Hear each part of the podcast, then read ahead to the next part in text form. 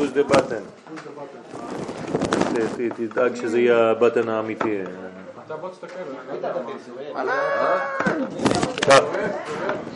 הנה הצדיק של מעלה אדומים. יוסי, מה אתה עושה פה? יוסלה. יוסלה. אשריך, אשריך, אני מכבד את זה. מעריך את את יוסלה כאן. קמצן קדוש. מכיר את זה? צדיק. זה רב קרליבך? רק עכשיו נפרדתי מהתלמידים. יש סיפור כזה. רק עכשיו הם יצאו.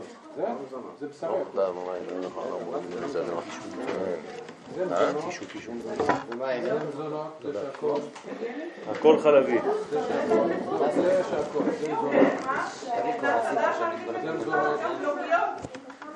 של הרב יואל, הרב יואל, הכל מזונות שם, שם הכל מזונות. הכל מזונות, אתה בטוח? כן.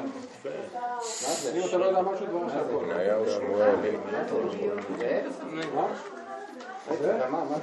לא, זה עץ, אבל זה לא רואה. זה- חודש טוב. זה עץ? כן, יריב, איך היית השבת? בסדר. כן? גם לנו. יש לנו שבת. לא? תאר לעצמי שאצלכם היה יותר... אה, הרגשנו בחסרונך. כן. לאן הרגשת? לנו. אה? ממש לא, לא נראה, אני אף פעם לא חסר. תתפלא, אבל... אה, אל- אל ת- אל תמעט בערכך. אתה חלק מהפאזל. מהפאנל. מהפאנל. אמן. מה זה? הביא לנו פה? מה זה, פאנץ'? עשיתי הבדלה על מיץ ענבים. אז הבן שלי איתה אומר לי, אבא, אתה מבזה את ראש חודש אדר. ענבים. צדיקים. אמן. קודמוס? אנחנו מחכים ל- להוראות של בעלת הבית. בסדר, אני- יותר קל לזכור את זה פשוט.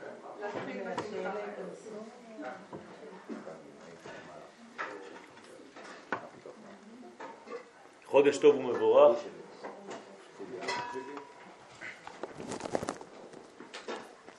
ברוכים הבאים לכל האורחים שהיו איתנו גם השבת וגם עכשיו במוצאי שבת.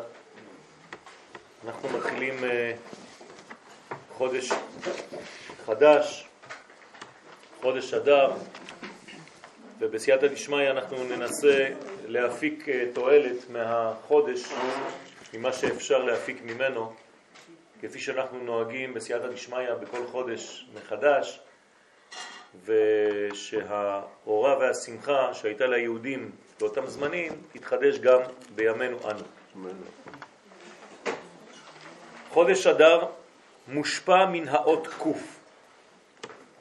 זאת אומרת שיש אותיות של כל חודש וחודש, וההשפעה היא מן האות הזאת. היחידה שיורדת מתחת לקו השורה, למרות שאינה מן האותיות הסופיות. זאת אומרת שהאות, שהאמת צריך לומר קוף ולא קוף,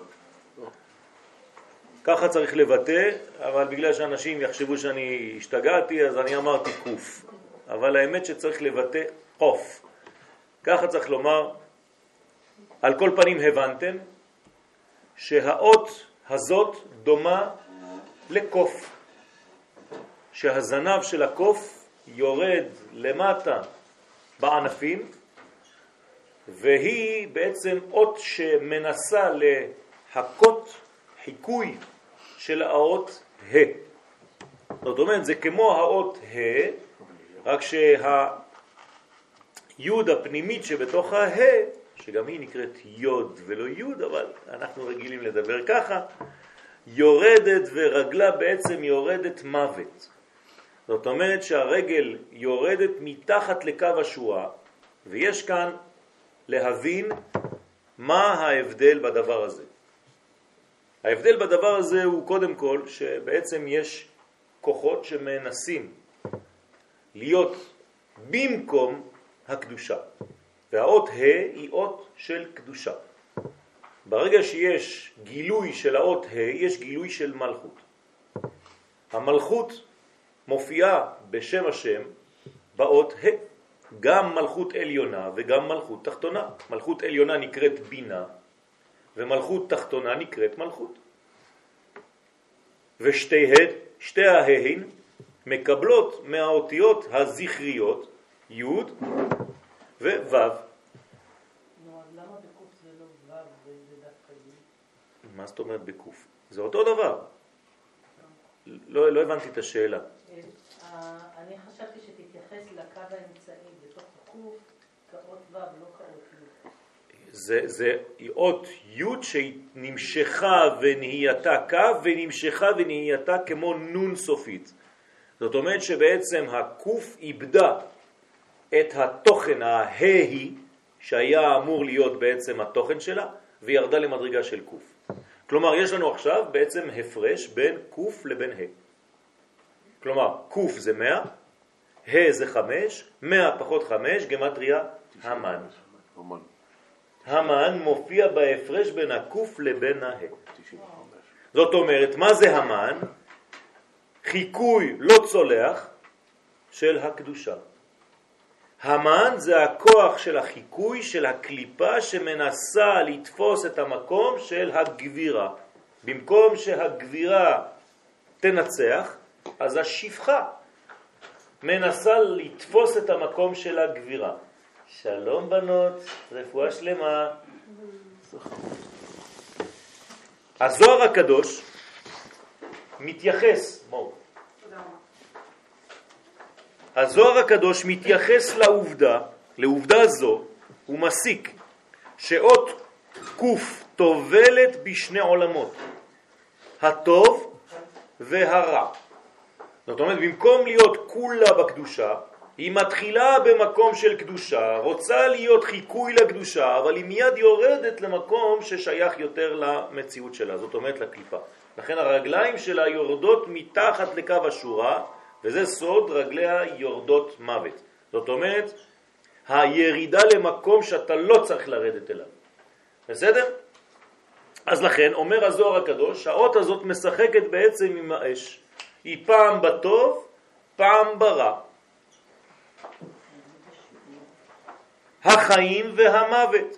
זאת אומרת שפעם היא בסוד החיים באות ה', וכשהיא יורדת לתחת השורה היא בעצם הופכת להיות אות שנוגעת במימדים חז ושלום של הפך מן החיים.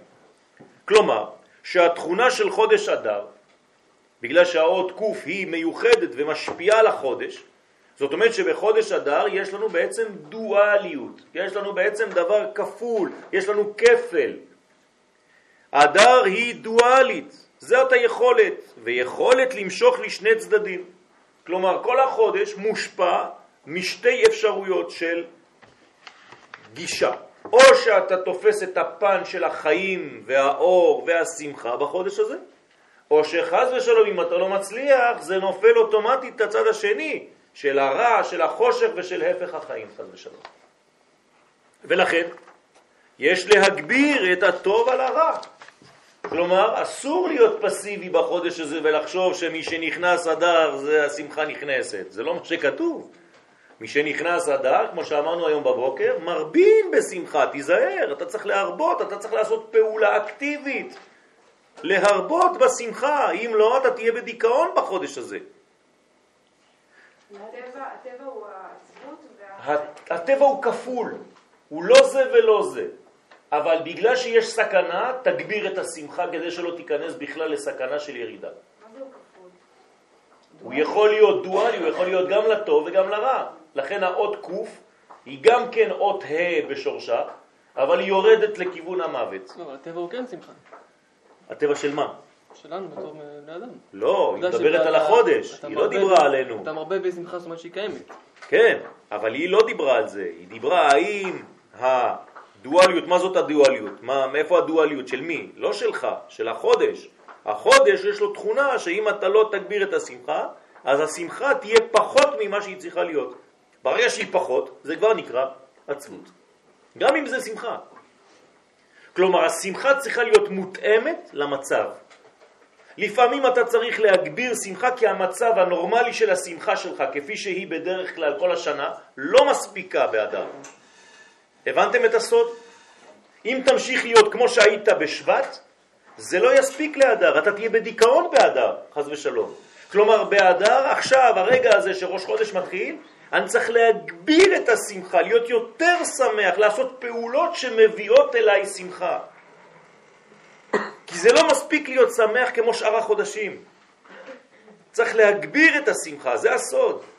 הפעולה להגביר את השמחה היא דורשת הרבה כוח. היא דורשת כוח. כי אין לה, לדעתי, את השמחה היא לא באה ממקום שאנחנו צריכים להיות בשמחה. אנחנו צריכים לרצות ולהיות בשמחה. זאת אומרת, את-. אז עכשיו צריך לראות איך רואים את העולם בצורה כזאת שתראי את הדברים בטוב ולא ברע.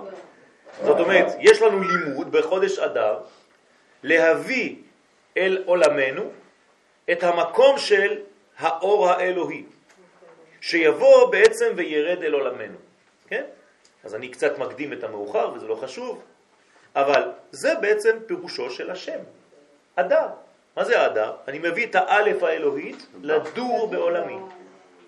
כלומר, א', דר, כן, לדור, דירה, הקדוש ברוך הוא ביקש, רצה, עלה במחשבתו לעשות לו יתברך דירה בתחתונים, כלומר דירה בעולמות הנמוכים למטה, זה חודש אדר. האלף יורדת למטה, ואני צריך לעזור לה מאוד מאוד לרדת. קחי. יש גם יש בשביל אבישי. זאת אומרת שאני חייב לעשות פעולה ממשית במשך כל החודש, ומתי? מי שנכנס. עכשיו, לא אומרים לי להפסיק.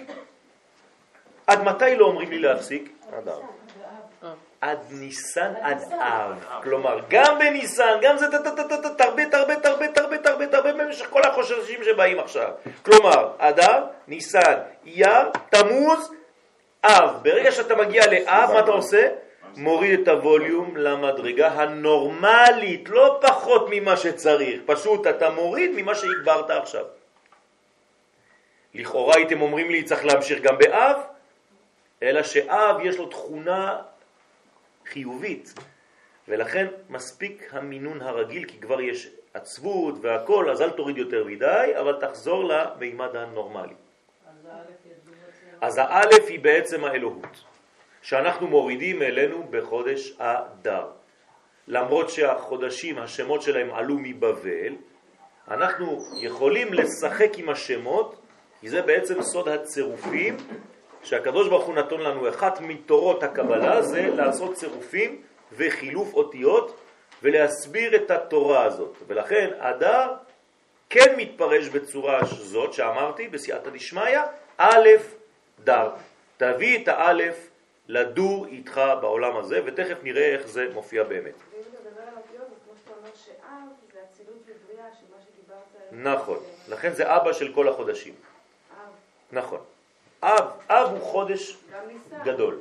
לא, אב י"ט. לא, נכון, אבל זה משהו אחר. הוא, יש לו כינוי של חודש האביב, אבל השני הוא אב ממש. זאת אומרת, הוא בעצם השמחה הגדולה. כשיתבטלו הצומות, אז אב יהפוך להיות בעצם האבא טוב. הגדול, היום טוב הגדול של ביאת המשיח, של גילוי משיח, של בניין בית המקדש השלישי. עוד מעט נראה, יש הקבלה אבל לא כל כך, אבל יש הקבלה כזאת כמו שאת אומרת, אבל אנחנו נמצא עכשיו הקבלה אחרת. לכן יש את הטוב, את הרע, את החיים ואת המוות. כלומר, שהתכונה של חודש אדר היא דואלית ויכולה למשוך לשני צדדים. לכן יש להגביר את הטוב על הרע, בסוד, ונהפוך הוא. אשר ישלטו היהודים המה בשונאיהם. זאת אומרת, אני צריך להשליט את היהודי שבי על השונא שבי. הרי יש בי שונא, נכון? חייב שיהיה שונא. איך קוראים לשונא הזה? הרע שבי, נכון? הרע שבך, איך קוראים לו? רעך. אתה צריך לאהוב את רעך כמוך. כלומר, את הרע שנמצא בך. אתה אוהב אותו? לא פשוט, נכון? לאהוב את הרע שבתוכנו, אתה שונא אותו. אבל התורה אומר לנו, ואהבת לרעך כמוך. צריך להבין מה זה אומר. איך אני יכול לאהוב את הרע שבי? אלא שכשאתה רואה שהרע הוא לא באמת רע, אתה הפכת אותו, יצרת אותו, נתת לו צורה. אבל זו אנרגיה. כלומר, הרע שבך, שבך זה רק אנרגיה שהפכת אותה לרע, אבל אם תהפוך את האנרגיה ונהפוך הוא, יהיה לך בעצם עוצמה. לא אומרים לך לחסל את הרע שבך, אלא לאהוב אותו, לגייר אותו. ולכן בפורים היו מלא מלא מלא מלא אנשים שמתייהדים. כלומר זה החלק שבתוכנו שהוא הרע שבי שמתייהד, שמתגייר, שנהפוך הוא, והיהודי שבי שולט על החלק השונא שבי. אבל מה זה הרע? זה מה? כביכול. הרע שבי זאת אומרת היכולת שבי ליצור ממנגנון פוטנציאלי רע. מה זה יצר רע? נגיד בן רגיל שהוא לא רוצח והוא לא גונב כל יום, אז מה, מה, איך הוא ירגיש? שהוא- מה זה לא גונב? גם, גם, גם טלה לא גונב ולא רוצח כל יום. אז מה הוא צדיק? חתול, החתול שלי לא רוצח כל יום. נו, מה זה למה זה חשבון אחר? הרי האדם לא צריך להיות סתם אדם, כי גם דג הוא בסדר גמור. לאדם יש תכונה אלוהית, הוא צריך לקיים את דבר השם. אז אם האדם קיבל אנרגיה, אבל את האנרגיה הזאת הוא בעצם מייצר, יצר הרע, כן, לצערנו, לימדו אותנו, כן, שיצר הרע זה איזה מין אה, כוח חיצוני שבכלל לא קיים, הוא, זה מלאך, זה לא אני. כלומר חוסר אחריות טוטלית על כל מעשיי, זה לא אני, זה היצר. זאת טעות חמורה, כלומר אני לא עושה שום דבר, הוא עושה. אני טוב, היצר הרע הוא לא טוב, הוא מלאך כזה עם כנפיים וקלשון מעצבן, כל הזמן בא עושה לי חורים. לא, אדוני, אין לך דבר כזה מלאך זר, זה אתה, זה אתה. יצר מלשון יצירתיות, כלומר המנגנון הוא בריאתי, הוא פוטנציאלי, אין לו לא פלוס ולא מינוס. אתה מייצר אותו, מביא אותו, מלביש אותו בלבושים רעים או טובים. כלומר, מה זה יצר הטוב? כוח יצירתי להביא את אותו פוטנציאל לטוב. מה זה יצר הרע? כוח של אותו דבר, אותו פוטנציאל, להלביש אותו במינוס. אז אין דבר כזה מלאך חיצוני לך. זה כל אחד מאיתנו, אנחנו מייצרים את היצרים שלנו. אף אחד אחר, זה לא איזה מין מלאך שנכנס בך. אולי צריך להוסיף שבהתנהגות שלנו זה במקומות שבהם אנחנו כועסים, במקומות שבהם אנחנו... זה כבר ביטוי לדבר. כן, שזה כן. זה כבר ביטוי לדבר. אז הרע הזה מופיע בכל מיני לבושים. זאת אומרת, אם אני, יש לי תכונה פוטנציאלית של אהבה, אבל כשהיא מתחילה להתלבש בעולם שלי, אני מלביש את זה בדברים שאסור לי לאהוב. אבל תגיד לי, אבל אני רק אוהב, לא עשיתי כלום, אני מלא אהבה. כן, אבל האישה הזאת אסורה לך, וההוא אסור לך. מה זה אהבה? אתה יכול לאהוב מה שבא לך? לא. האהבה היא פוטנציאל, אבל ברגע שאתה מלביש את האהבה בצורה לא נכונה, זאת אהבה נפולה. אהבה מסוכנת. למרות שאתה אוהב גדול, הנצרות גם כן דוגלת באהבה, אבל היא רצחה מאות מיליוני אנשים בזכות האהבה הזאת. אז מה? כלומר, אל ת, תרחיק את היצר, היצר זה לא חוסר אחריות, זה הוא, זה אני. אז בחודש אדר בעצם מכניסים אותנו למשחק דואלי. איך קוראים למשחק הדואלי הזה? פור, גורל.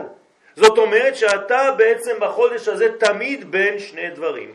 לכן, איך נקרא החג שאנחנו מחכים לו עכשיו? פורים. למה לא כתוב חג פור?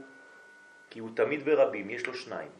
כמו יום הכיפורים, שגם שם יש שעיר לשם, שעיר לעזאזל. זאת אומרת, זה ביטוי לפנימיות שבך, שאתה מושך את אותו שעיר לאן שאתה רוצה. כמו שתיקנת או לא. אז לכן יש לך בעצם כוח דואלי בחודש הזה, ואתה בעצם תמשוך את החיים שלך לאן שאתה תבחר למשוך אותם. אף אחד אחר. זה אתה בינך לבין עצמך, בין הכוח שאתה תפתח בחודש הזה. אבל ברוך השם אנחנו לומדים את זה בראש חודש עצמו. זאת אומרת שאנחנו כבר מוכנים יותר למאבק המיוחד שמופיע בחודש אדר. אני כבר מגלה לכם איך קוראים למאבק הזה, המלאק. ולכן אי אפשר להיכנס לפורים בלי למחות את זכר עמלק לפני פורים. ולכן יש לנו פרשת זכור מיוחדת לדבר הזה כדי שנזכור מה לעשות. אז חכמים הכינו לנו כל מיני דברים, שאם אתה לא שם לב, אתה אומר, וואי, באמת, קוראים כל פעם פרשת זכור לפני פורים. אבל זה מדויק. למה? כי פשוט אם אתה לא עושה את העבודה הזאת, אם אתה לא נלחם ואתה לא מנצח, אז פורים זה לא כלום. לא הבנת בכלל. הרי כל חג מגיע בעולם הזה עם הקליפה המיוחדת לו, שמתנגדת לו. חודש הבא זה יהיה מצרים. כלומר, הקליפה כבר לא תהיה עמלק, היא תהיה קליפת מצרים. אז אני צריך ללמוד את האויב שלי. מי הוא אותו אויב? ואייבתי את אויביך. פרשה של היום. אני מצטט פסוק. זאת אומרת, אם אתה לא מאייב את האויב, כלומר אתה לא מגדיר אותו ואתה לא יודע מי הוא, אתה לא לומד את הכוח שלו, איך הוא נלחם בך, אתה אף פעם לא תצליח. איך חייל מתגבר על האויב שלו? הוא לומד את כל הטכניקות, את כל הטקטיקה שלו. ואז מראים לחיילים סרטים איך פועלים המחבלים, ואז אתה צריך לצאת עם כוח נגד. אז המחבל של אדר נקרא עמלק. מי זה העמלק הזה? מה זה העמלק הזה? אם לא תדע, אם לא תלמד, אז פורים זה סתם מסכות רעשנים, שירים וריקודים. לא תבין כלום. כמו כל החגים, זה יכול להפוך להיות רק סופגניות וכל מיני שטויות. כן? ולכן צריך להבין את כל הסוד הזה. מי זה האמן הזה? מי זה העמלק הזה? מי זה האגגי הזה? לכן, מזלו של חודש אדר הוא דגים, תשימו לב עכשיו, בלשון רבים גם כן. בלשון רבים דווקא, וגם כאן מופיעה הדואליות הנזכרת שיש להפוך ולגייר במרכאות את החלק הרעו להכניסו לתחום הקודש והטוב. זאת אומרת, אני חייב לקחת, כנראה שיש בשני הדגים שמופיעים במזל הזה, דג טוב ודג שיכול ללכת לצד השני. איך קוראים לקליפה הזאת שיש בה שני דברים, חצי טוב, חצי רע? קליפת נוגה. ולכן מה עושים עם קליפת נוגה? לא ברור. מגיירים את החלק הרע לחלק הטוב. זה לא קליפה שזורקים חלק. בקליפות הטמעות זורקים, אין מה לעשות, אבל בקליפת נוגה אני צריך לטפל בחלק הרע ולגייר אותו, שכל הקליפה תהפוך להיות נוגה. ומה זה נוגה? אור. כלומר, אני חייב להפוך את כל הנוגה לאור. יפה. אתה צריך לדעת מה קורה פה, ואתה לוקח את הכוח הזה ומשתמש אותו לטובתך. במילים אחרות, מי המשמש, מי השמש הכי גדול של האדם? הנחש בעצמו. ולכן מחש אותיות משיח, כלומר גמטריה משיח. זאת אומרת, ברגע שאתה הופך את הנחש למשמש הגדול שלך, אתה מגלה את המשיח. לא הורגים את הנחש, מגיירים אותו, הוא הפועל שלי.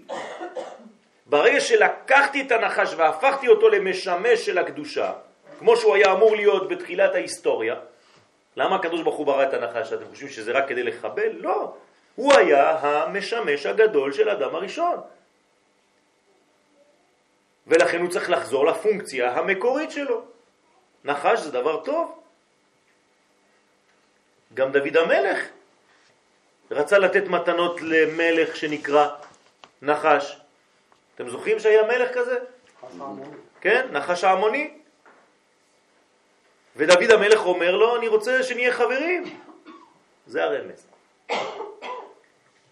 מכאן שהקדוש ברוך הוא מופיע בחודש אדר בנתינת מקום לבחירה האנושית להחליט על כיוון חייה. זה מה שאנחנו עושים בחודש אדר. הקדוש ברוך הוא שם אותנו עכשיו מול עצמנו.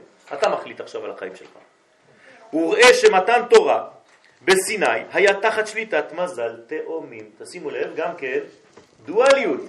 כלומר, מתן תורה בסיני היה במזל תאומים שהוא שייך לחודש סיוון. כלומר, סיוון זה תאומים. ומזל דגים הוא גם כן מין תאומים כאלה של חיות. שם היינו בני אדם, עכשיו ירדנו למדרגה של דגים. מה הקשר בין סיוון לבין אדר? פשוט מאוד. בסיוון נתנו לנו את התורה, אבל לא קיבלנו. באדר קיימו וקיבלו. זאת אומרת שיש לי אותו דבר, מין זוגיות כזאת, שם זה תאומים ופה זה דגים. מה שלא יכולתי לקבל בתאומים, בזוגיות הזאת, עכשיו אני מקבל בקיימו וקיבלו באדר. זאת אומרת שבחודש אדר אני אמור לקבל את התורה. איזו תורה? יפה מאוד. שם היה בכפייה, באונס, ופה באהבה וברצון. ואיזו תורה אני מקבל בעצם בפורים ביחס לתורה שקיבלתי בשבועות? תורת הסוד. תורת הסוד, ולכן היא דגים. דגים הם בתוך המים, זו לא תורה שומע פנימית. אותם. כן. תורה סודית, תורה של שקט. בסדר? שהוא גם כן מזל כפול, המתואר על ידי שתי דמויות. אלא ששם נעשתה נתינה זו בכפייה. כלומר, בקביעת הסגולה האלוהית שהיא כנגד הדמות העליונה מזל, במזל תאומים. כלומר, יש שתי דמויות, דמות עליונה שהיא בעצם רמז לקדוש ברוך הוא, בתאומים, ודמות אחרת, תאום, שזה בעצם עם ישראל. אז במזל תאומים יש הקדוש ברוך הוא ועם ישראל בדמות של שני תאומים. מתי זה מופיע שוב? במזל דגים. עוד פעם הזוגיות הזאת. אבל עכשיו זה מתחת למים, זה בתורת הסוד, זו הפנימיות.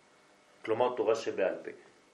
בישראל שהם כנגד הדמות התחתונה שבו. והנתינה הזאת הייתה באונס במתן תורה, שלא לפי מעשיהם ובחירתם החופשית של עם ישראל. והתיקון, במרכאות תיקון, לכפייה זו, נעשה בחודש, לא בחוד, אבל בחודש אדר, כן, כתבתי את זה מהר, סליחה, שמזלו גם כן כפול, אלא שהחידוש בו, בחודש אדר, הוא עניין הבחירה. אז מה עכשיו נתון בידי בחודש הזה? אני עושה, אני שותף לתהליך. לחיות או לא לחיות, לפי הסגולה שהוטבעה בישראל במתן תורה בסיוון. אני מחליט עכשיו לחיות לפי אותה סגולה, או לא, חז ושלום, להתעלם ממנה. יוצא איפה? כי חודש אדר מציין אף הוא את מתן תורה. כלומר, אנחנו עכשיו בחידוש מתן תורה, זה אותו דבר. אלא שבסיוון היה מתן תורה ובאדר התגלתה היכולת של ישראל לקבל אותה מרצון. אז לא להתבלבל, יש מתן תורה ויש קבלת התורה. קבלת התורה באדר, מתן תורה בסיוון. תורה שבכתב הוטבעה בישראל בסיוון, ותורה שבעל פה, כלומר תורה פנימית, תורה נשמתית, התחדשה בפועל באדר. אז מה צריך להגביר החודש הזה? תורה שבעל פה. ההבדל בין תורה שבכתב לתורה שבעל פה הוא החירות. שבתורה שבעל פה, שמאפשרת לאדם להיות שותף ולחדש חידושים בתורה, זה תורה שבעל פה. מה אני יכול לעשות עם התורה שבכתב? היא כבר כתובה. אני לא יכול להזיז שום דבר, זה טקסט. בעוד שהתורה שבכתב עומדת בקביעותה. כלומר, לא מבקשים ממני לשנות את התורה שבכתב, אסור לי להוסיף אותיות בתורה שבכתב או לגרוע, אבל בתורה שבעל פה, לא רק שמותר לי, אלא אני צריך. אז איפה בעצם חופש הביטוי שלי האמיתי? בתורה שבעל פה. אז לכן אתה חייב לעשות עבודה רצינית בחודש אדר כדי לחדש חידושים. בסדר? עכשיו, אם אני מחדש חידושים ואני בעצם לומד תורה שיש לה בעצם כוחות לחדש חידושים, זה רמז כאילו שבחודש אדר אני פורה, לכן קוראים לזה חג הפורים, זה חג הפוריות. פריה וריביה, פורים זה לא סתם שם, זה חג הפוריות. כלומר, בפורים מה אני צריך להוציא ממני? מלא חידושים, כאילו שאני משריץ חידושים, כמו דגים. ולכן המזל דגים, שנאמר בהם הפוריות הגדולה ביותר, וידגו לרוב בקרב הארץ. הנה, והוא סוד מזל דגים, שנאמר ביחס אליהם פריה וריביה בריבוי, וידגו לרוב, כמו דגים, בקרב הארץ. זאת אומרת, לא במים, בקרב הארץ. עכשיו תצא מהמים, בחיים שלך פה בארציות אתה לא דג, נכון? אתה עכשיו בן אדם, אבל הבן אדם צריך להתנהל כמו דג בחידושים שהוא בעצם מגלה, כמו דג שמוציא לך לא דג או שניים.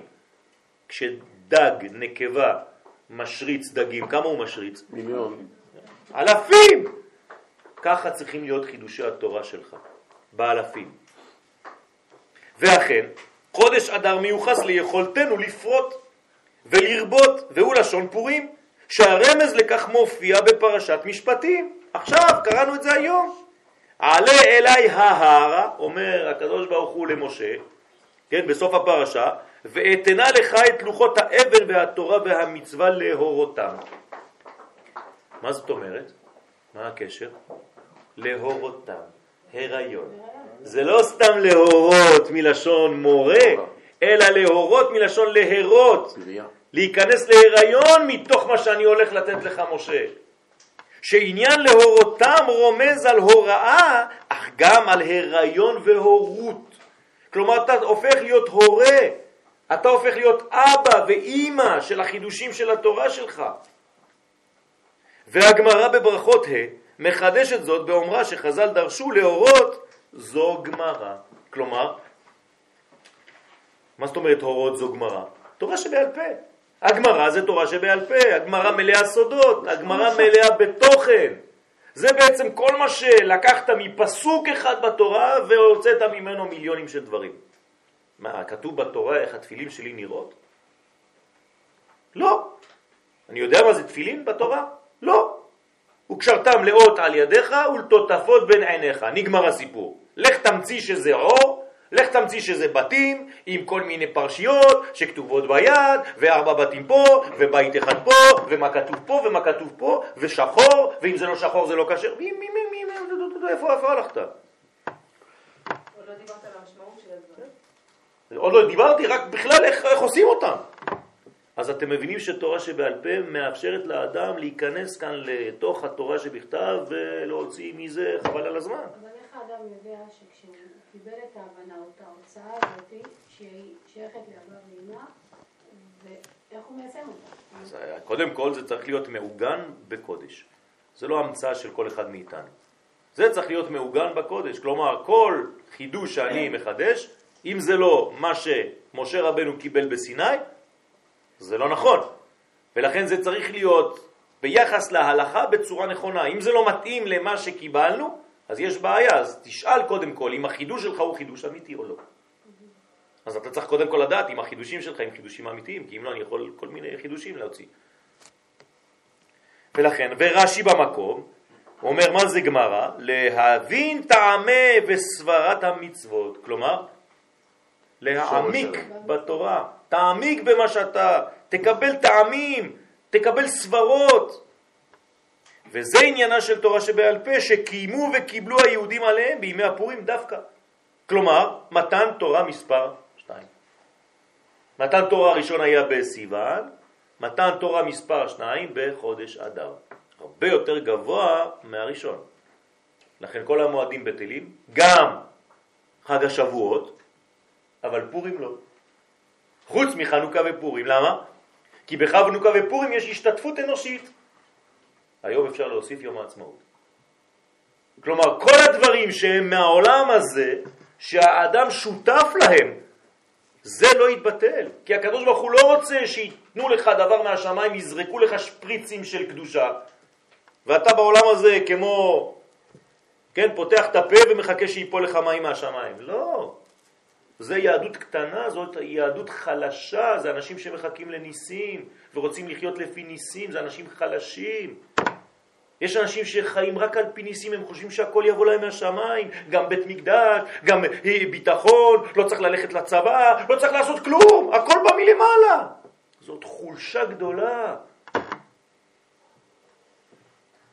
סליחה, אני ניתן לחשוב שבגלל שזה יותר גבוה ממתן תורה בסיוון, בגלל שהשם, האחדות גרה, נמצא בגילוי. יפה, בגלל שאני שותף לגילוי האלוהי. אני עובד איתו, יחד איתו, אני פועל יחד איתו. אז אני מראה שאני בוגר. אני לא נותן לו לעשות את הכל, וכל פעם שקורה משהו אני קורא אבא, אמא, כן? לא, אני פועל.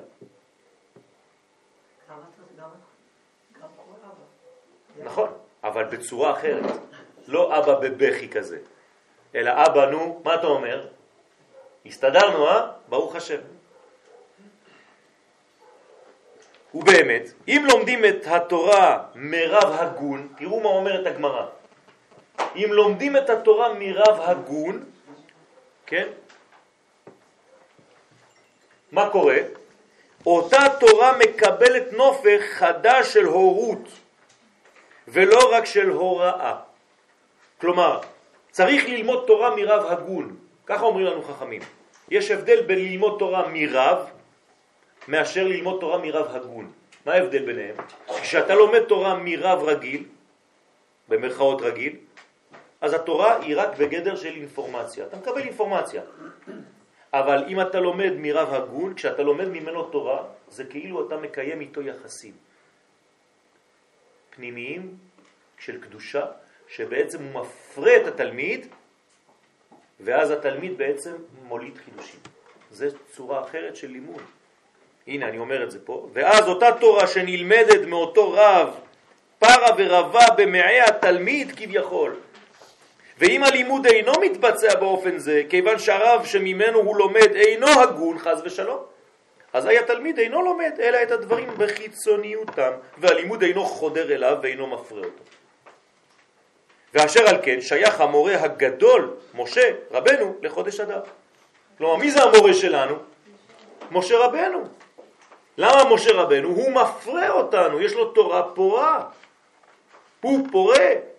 ולכן משה רבנו שייך לחודש אדר, נולד בחודש אדר והסתלק בחודש אדר. עכשיו אמרתי לכם שהחודש הזה הוא דואלי. דואלי. כלומר, אם אתה משתמש בזה שהוא מת בחודש אדר, אז מה אתה עושה? נהיה כמו המן. למה המן תוקף באדר? כי הוא אומר, משה מת באדר. אז אומרים לנו חכמים, אבל הוא שכח שהוא גם נולד באדר. זאת אומרת, הוא לקח את הפן השלילי של אדר, ולא את הפן החיובי. כלומר, משה הוא נותן התורה, פן חיובי, אבל כשהוא מת, כאילו התורה מתה.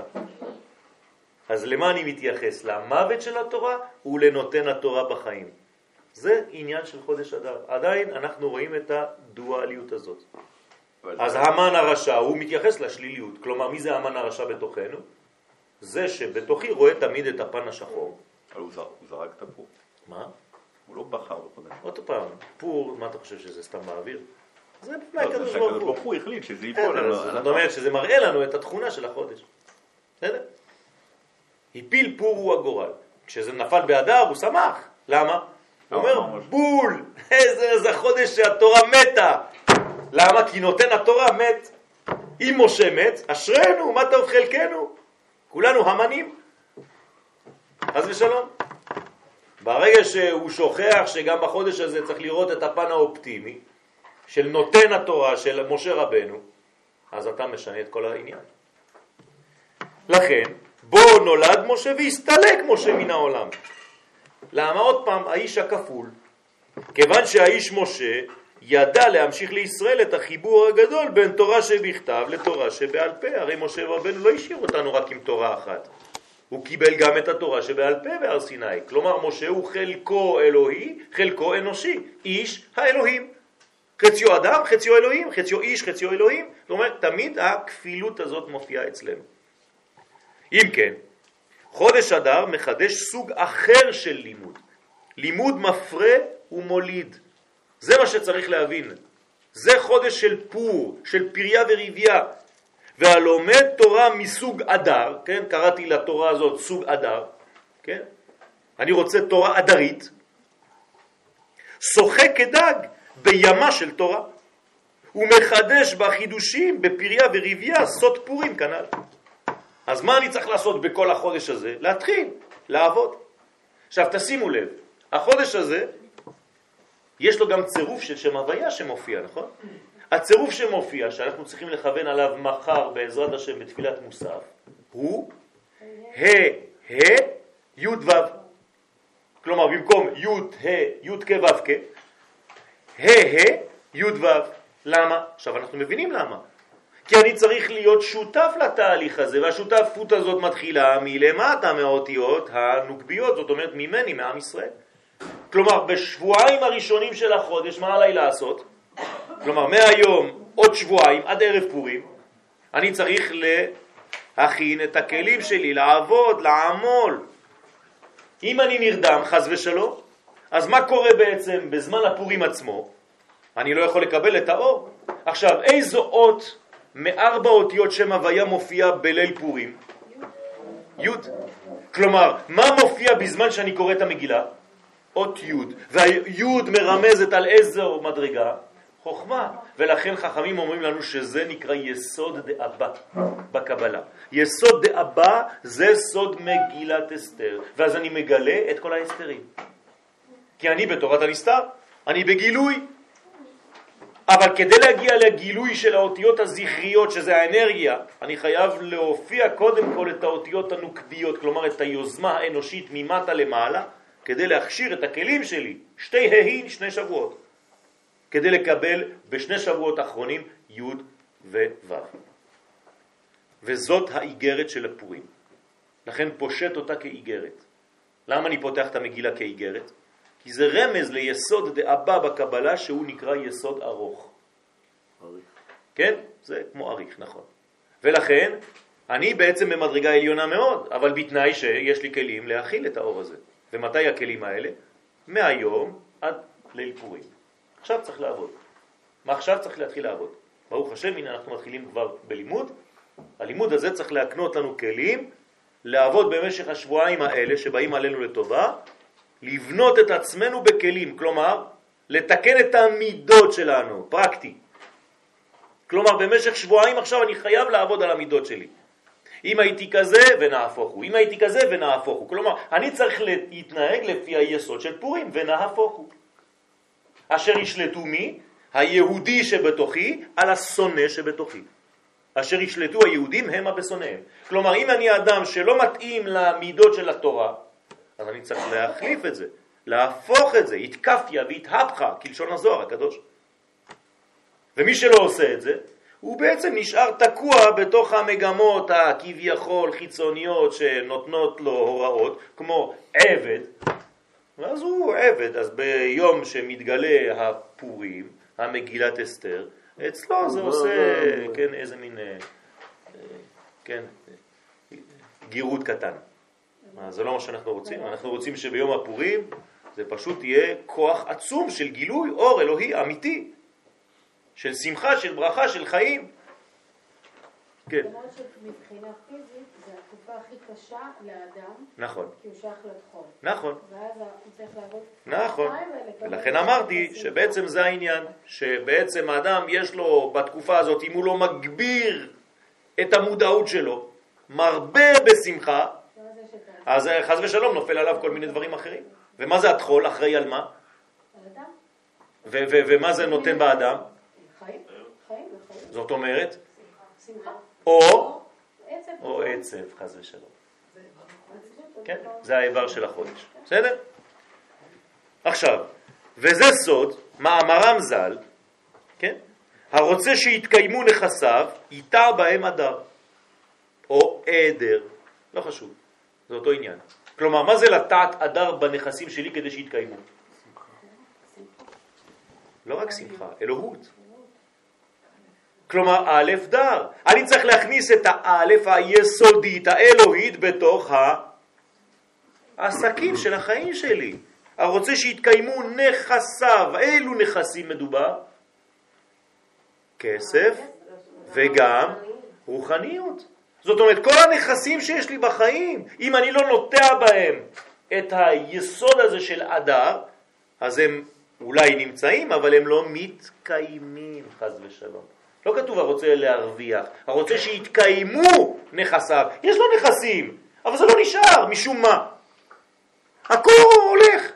כלומר, אתה לומד, לומד, לומד, לומד, שואלים אותך, תגיד איזה חידוש, פוט, שום דבר לא יוצא. אתה לא יודע איפה זה נעלם. אתה מרוויח, מרוויח, מרוויח, מרוויח, אתה רוצה לשלם משהו, לא נשאר כסף. מה, מה, מה קורה? הרוצה שיתקיימו נכסיו, לא רק להרוויח, אלא לקיים, שיהיה קיום לדבר הזה. אתה חייב לטוע בהם, איתה בהם אדר, את הסגולה הזאת, האדרית הזאת. שזה בעצם הסגולה להביא את הקדוש ברוך הוא לתוך המציאות של אותו עניין. דרך אגב, זה מתחיל בזוגיות גם. נכון, נכון, נכון, זה, זה, זה הקיום האמיתי. ולכן אדר אמרתי לכם, או עדר, מה זה עדר בעברית? שם של מי? של עץ. עץ מאוד חזק, אחד החזקים שבעצים. במשנה מדובר על אדם שהלך לעבר מדינות הים, כן, איש עסקים והשאיר שדה שהיה שלו. א- איך ידעו שזאת השדה שלו? שזה השדה? הוא יחזור, אה, יגנבו לו את השדה. אז הוא נוטע עדר.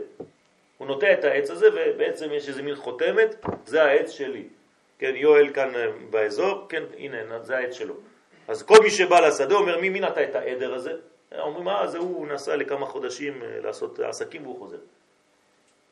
במילים אחרות, מה ששלך לא יגנבו לך, לא יגנבו ממך. למה? כי אתה מקיים את זה על ידי נטיית העדר. ולכן זה לשון אדיר. מה זה אדיר? אדיר במרום השם, זה עוצמה גדולה מאוד. אדיר ונאור, אדיר, חזק, עוצמתי. זאת אומרת, אם אין לך עוצמה במה שאתה עושה, אז זה, הולך. והיינו צריכים להתכוון לזה בט"ו בשבט. כן, אה? הט"ו בשבט זה ההכנה לזה.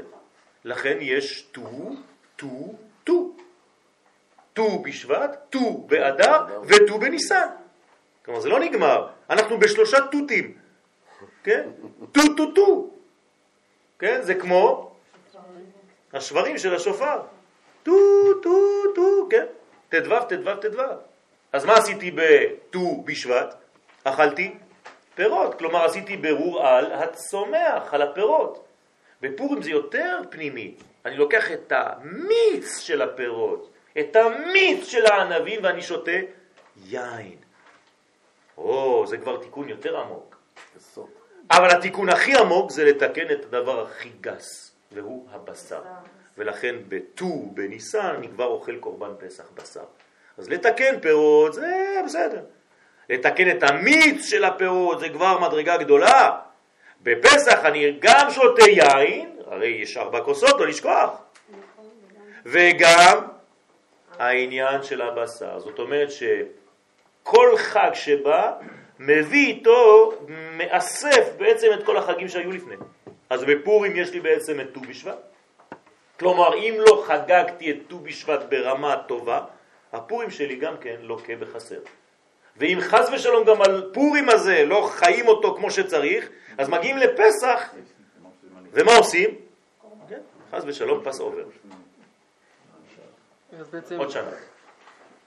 בעצם באדר זה דיבור, פסח זה חי, ט"ו בשבט זה צומח, ואיפה הוא דומם?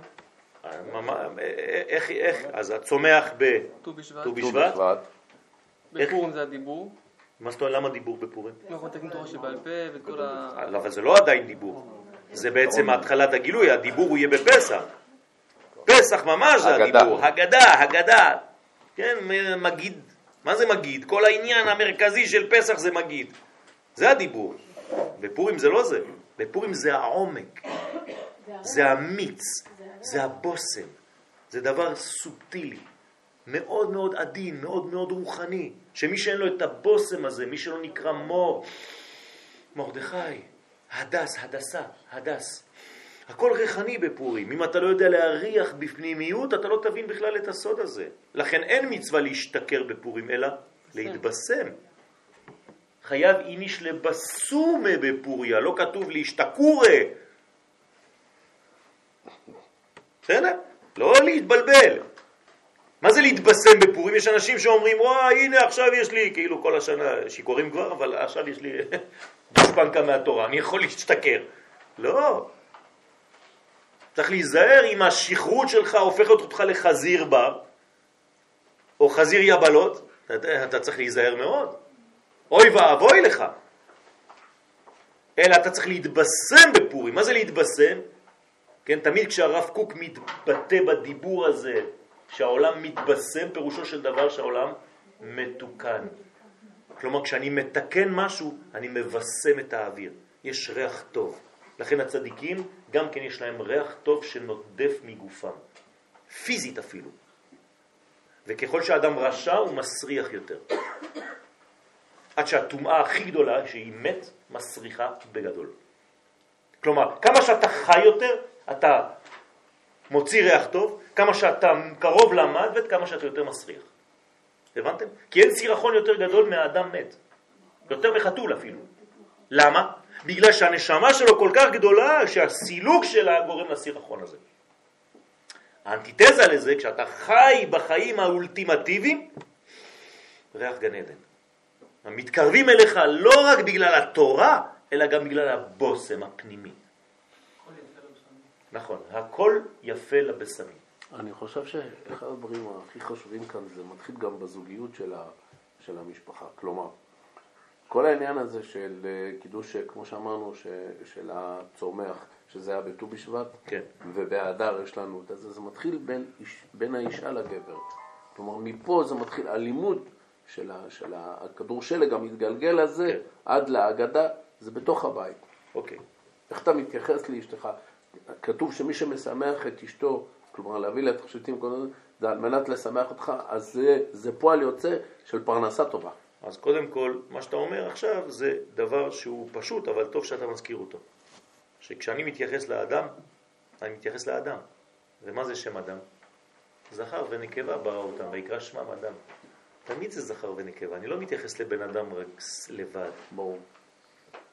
כל פעם שאני מתייחס לבן אדם, אתם צריכים לחשוב בית. זה הבן אדם. ולכן אדם זה זכר ונקבה. כל מה שאני קורא אדם תמיד זה זכר ונקבה, אי אפשר אחרת. אבל זה נכון, זה טוב שהזכרת את זה. וזה סוד מאמרם ז"ל. דרך אגב, זה השולחן אורך בפסח. שהשולחן זה האישה, האישה נקראת שולחן. אורך זה ערך, תן ערך לשולחן, תן ערך לאשתך. וזה סוד מאמרם ז"ל, הרוצה שיתקיימו נכסיו איתם בהם אדר, והבן שיש לנטוע את הערכים העליונים במעשינו התחתונים כדי שיתקיימו כל הנכסים, הגשמיים והרוחניים גם יחד. ומה שאמרה תורה, לא יהיה בך עקר, כן? הרי יש ברכה כזאת, נכון? לא יהיה בך עקר ועקרה. זה כל מוצא שבת. נכון? למה? מכוון, למה זה מכוון? ללימוד התורה הראוי שמרוב דבקותו ברבו מובהק נעשה כמין עיבור והולדה של חידושים עמוקים ואמיתיים והוא סוד השם תלמיד בכל מקום שהוא סוד המיילדת, זאת להיות תלמיד. זאת אומרת שבעצם לא יהיה בך עקר, זאת אומרת שכל הלימוד של התורה שלך לא יהיה עקר. ועקר זה דבר שהוא סטרילי, זאת אומרת אין פירות, אין כלום. אתה לא מביא פורים, אתה לא מביא פוריה. אין פריה וריביה. ולכן כשכן יש פריה וריביה, זו בגלל שהתורה שלך לא סגורה. התורה שלך פתוחה. אתה לא סגור, אתה לא אטום, אתה לא תמה, אתה לא מטומטם, אתה לא פחדן, אתה אדם של חירות. ואני חוזר על מי שאין לו חירות לא יכול ללמוד תורה. אדם סגור בפחדים לא יכול ללמוד תורה. זהו ההבדל בין ישראל שלומד תורה לבין גוי שלומד תורה. כי אצל הגוי אין ייחוד, ולכן אין דבקות עם החומר הנלמד. כלומר, הוא לומד באוניברסיטה, הוא לומד תכנים חיצוניים לו. הוא לא מבין מה זה קורה בחיים שלו.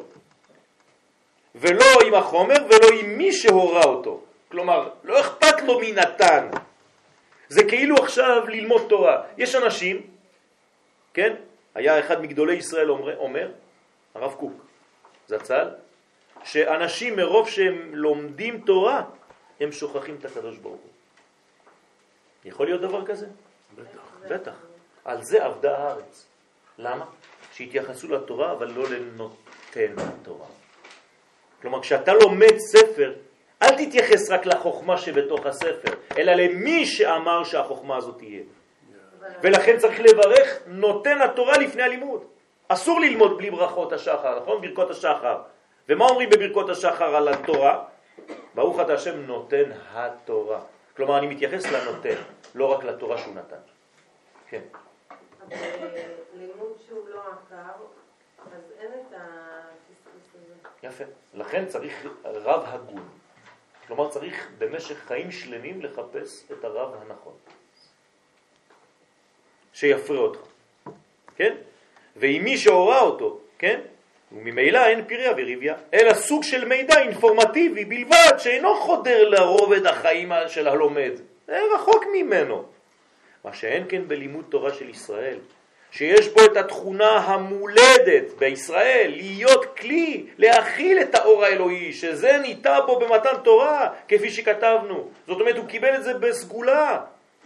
ולכן התורה אצלו היא בסוד ייחוד, מפרה ומוליד. לכן אמרו חז"ל, חוכמה בגויים תאמין, אבל תורה בגויים אל תאמין, לא יכול להיות. אומנות. כי זה בעצם רק דבר רחוק, הם יכולים ללמד אותך דברים, אתה תיכנס לאוניברסיטה. זה אוניברסלי, אבל זה לא יחדור בך. והנה, חודש אדר הוא סיום מדרגת הזכר, שהחל בחודש תשרה. כלומר, עכשיו אנחנו מסיימים את מה שהתחלנו בראש השנה. ראש השנה זה שישה חודשים כבר עכשיו. אנחנו בחודש השישי, נכון? כלומר, מראש השנה, תשרה, תשרה, חשוון, כסלו, טבת, שבט, אדר. כלומר, כמה חודשים יש בשנה? 12 חודש. כלומר, יש שישה חודשים ששייכים לזכר, ושישה חודשים ששייכים לנקבה. כלומר, מתי מתחילה הנקבה? באדר, בניסן. ניסן מתחיל הראש של הנקבה ומסתיים באלול. כלומר, חודש אדר מתאים לאיזה חודש בנקבה? אלול, יפה. מה עושים באלול? עושים עבודה עצמית, נכון? תשובה, הכנה. זה אותו דבר מה שצריך לעשות בחודש אדר. זה סיומת של הזכר. הזכר הזה פירושו של דבר שבעצם היוזמה, כלומר הזריעה, ההזרעה, מסתיימת עכשיו. כלומר, מהחודש הבא, מה יהיה? פשוט פירות, צמיחה, אז זה חודש האביב, נכון? הכל צומח, לפי מה שנתתי במשך שישה חודשים. כלומר, בחורף אני נוטע, כמו גבר, ובקיץ אני מראה את הפירות כמו אישה. אני מוליד, אני מגלה, אני יולד. ולכן זה העניין. אז מתי בעצם נעשה חיבור בין הזכר לנקבה הכי קרוב? באדר. לכן אדר נוגע בניסן. אין אדר ב' כל הזמן, כן?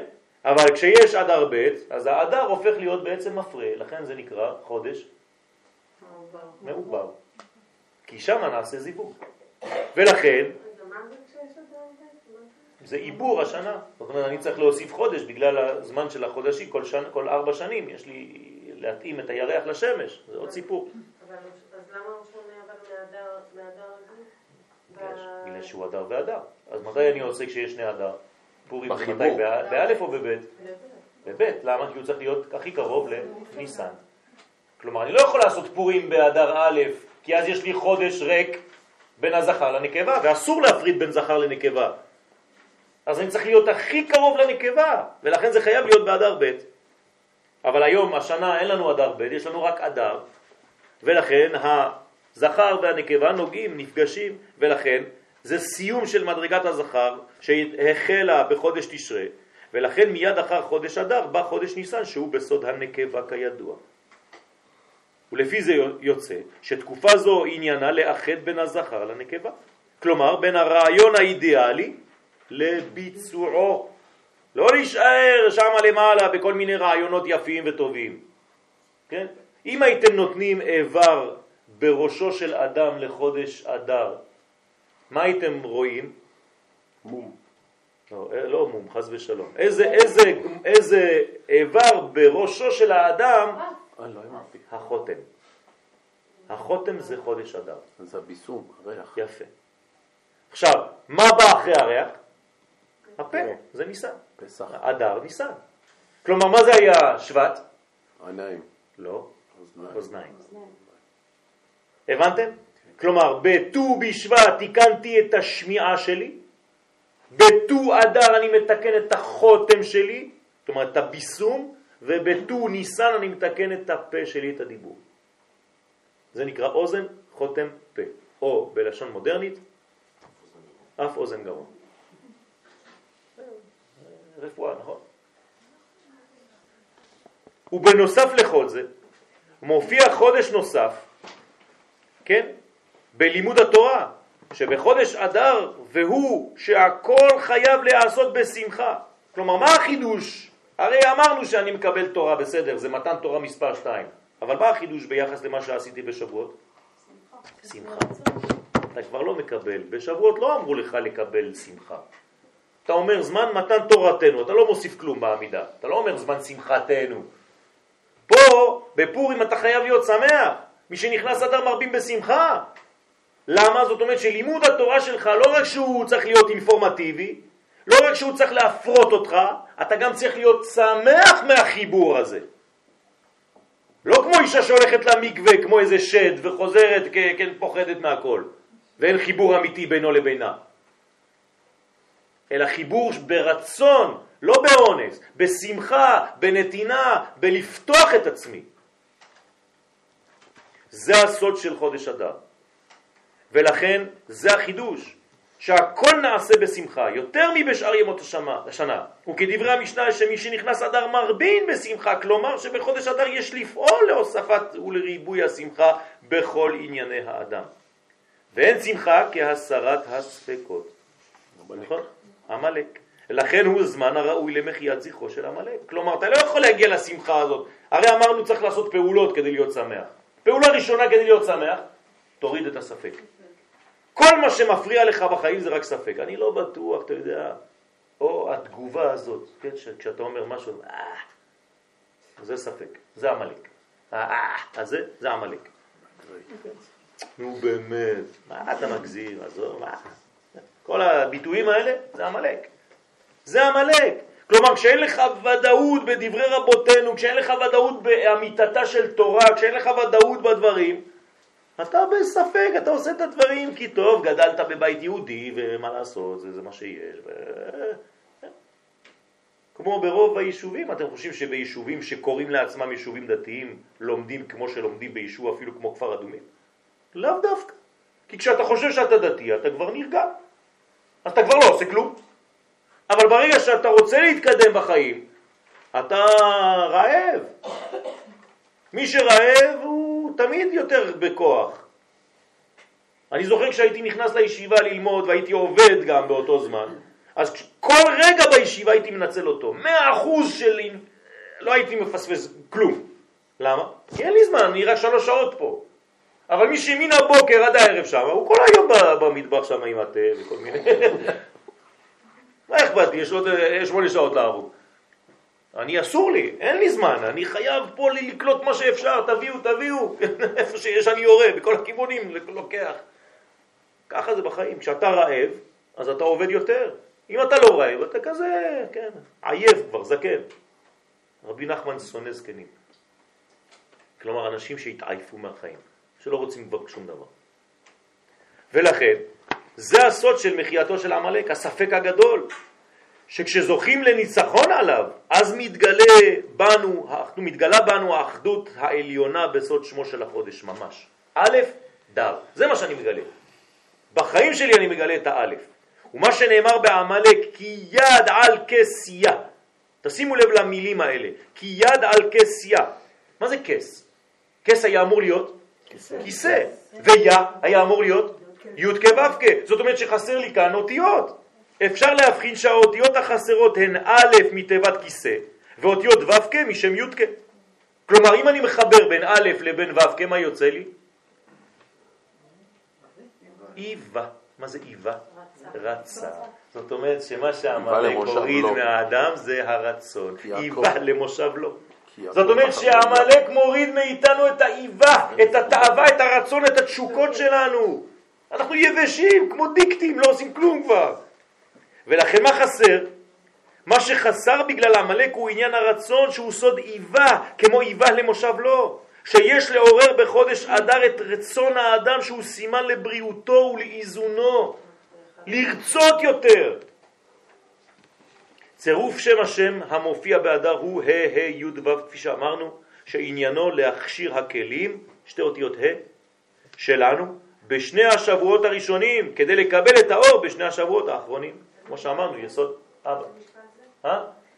שם משפט די קשה לסורקה, הוא לא זוכר אפילו את המשפט, אבל זה בסופי תיבות, ואפילו לא בראשי תיבות. האיבר המיוחס לחודש אדר... פרי התונו. אה? הוא לא... את הראשון, זה סורקה פרי התונו. סורקה פרי התונו, יש איזה מין... כן. באמצע פסוק. כן. אסרי לגפן עירו ולסורקה פרי התונו. ולסורקה פרי התונו. כן. האיבר המיוחס לחודש אדר הוא החותם. חזק וברוך, צוריה. אז החותם, החותם הוא בעצם העניין של חודש אדם, והוא סוד החיבור בין השמיים לארץ. מה? בגלל שהחותם הוא בעצם היסוד שלא נפגם בחטאו של אדם הראשון. כן, יסוד הריח לא נפגם. כתוב ותרא האישה, היא שמעה לכל הנחש, היא אכלה מן הפרי והיא מיששה. אבל לא כתוב ותרח את ריח הפרי, שום דבר. זאת אומרת שהחוש הזה לא נפגם. אז איפה התיקון האמיתי? דרך החוש הזה. אז מתחילים בעצם עם החוש הזה של המשיח. הרי המשיח יש לו חוש ריח, מפותח, השם. ועריכו ביראת השם, מורח ודאין. כלומר, אני לא יכול להריח אותך. אני אוהב אותך, אני מריח אותך. כלומר, עניין של בושם. שגם לנשמה במיוחד. לכן הוא בעצם זה שפותח, הריח הזה של המשיח, פותח לו את הפה. כלומר, מה זה משיח? מדבר. מדבר. כלומר, משיח הוא משיח, הוא יכול לדבר, הוא, מ- הוא מנהל שיחה. וזה קשור לאדם בגלל הדסומו? בוודאי, בוודאי. זה העניין של, גם- של העניין. ולכן הוא גם משחה. כשבן אדם רעב, מאוד מאוד מאוד, מאוד רעב, אבל מביאים לו איזה ריח טוב, אז מה הוא, מה הוא אומר? "אה, איזה ריח טוב. אף על פי שהוא לא, הוא לא שבע, אבל הנשמה שלו נהנית. נכון, נכון. איזה הוא דבר שהנשמה נהנית ממנו ולא הגוף? הריח. הריח. שנאמר, כל הנשמה תהלליה. הלליה. אל תקרא נשמה, אלא כל נשימה ונשימה. נשימה. כך אומרת הגמרא. בסדר? אה, מחובר אחרת למוח משאר החושים. נכון, הוא. נכון. ולכן הוא גם עולה, ולא יורד. זאת אומרת, כששותים יין זה עולה. נכון. המצב. נכון. דרך אגב, בלועזית קוראים ליינות ולכל המשקאות המשכרים רוחניות. מעניין. spiritual. כלומר, wine and spiritual. זה הולך ביחד, כאילו אתה, אתה שותה יין וספיריטואליטי. כן? והוא סוד החיבור בין השמיים לארץ. מי זה השמיים כאן? האוזניים. ומי זה הארץ? הפה. כלומר, האף הוא באמצע. נכון? עכשיו, אם תסתכלו על האף מתחת, תשימו לב שהאף מחולק לשני נחיריים וקו באמצע. שני הנחיריים זה בעצם שתי יהודים, והקו באמצע זה הוו. כלומר, זה אות א'. האלף יורדת אל תוך הפה. ולכן האף הוא בעצם, החותם הוא בעצם ירידת האלף אל תוך המציאות שלנו פה. וזה אומרים שלפי האף יודעים אם הם אה, מתאימים ללימוד הקרוב. נכון. לפי האף אפשר לראות בחוכמת הפרצוף אדם שמתאים ללימוד כזה או ללימוד אחר. אף כי... מה? בסדר, לא, זה אף יהודי, לא. נו. מעניין. בסדר, זה המדרגה. הגויים תמיד אה, זיהו אותנו לפי ה... אה. פתאום אתה מתעורר לנו, אה? בסוף השיעור, בשורה האחרונה אתה זורק לנו איזה רימון, כן, טוב. אז זה נקרא, כן, פורה. כלומר בין האוזניים לפה. לכן חוש הריח שייך להדר והוא מבטא את היכולת להשגת העדינות הרוחנית בהבנת ימי הפורים לעומקם. זה מרדכי ואסתר. יהי רצון שנזכה בעזרת השם בחודש הזה, כמובן שזה רק אה, פירורים, כן, אבל לפחות שאנחנו מתחילים קצת את החודש. עם אה, מדרגה של אה, הבנת התוכן הפנימי של החודש. רק להריח בעזרת השם. ברוכים תהיו. מי שמי שנכנס אדם, ברוך אתה אדוני אלוהינו העולם שהכל נהיה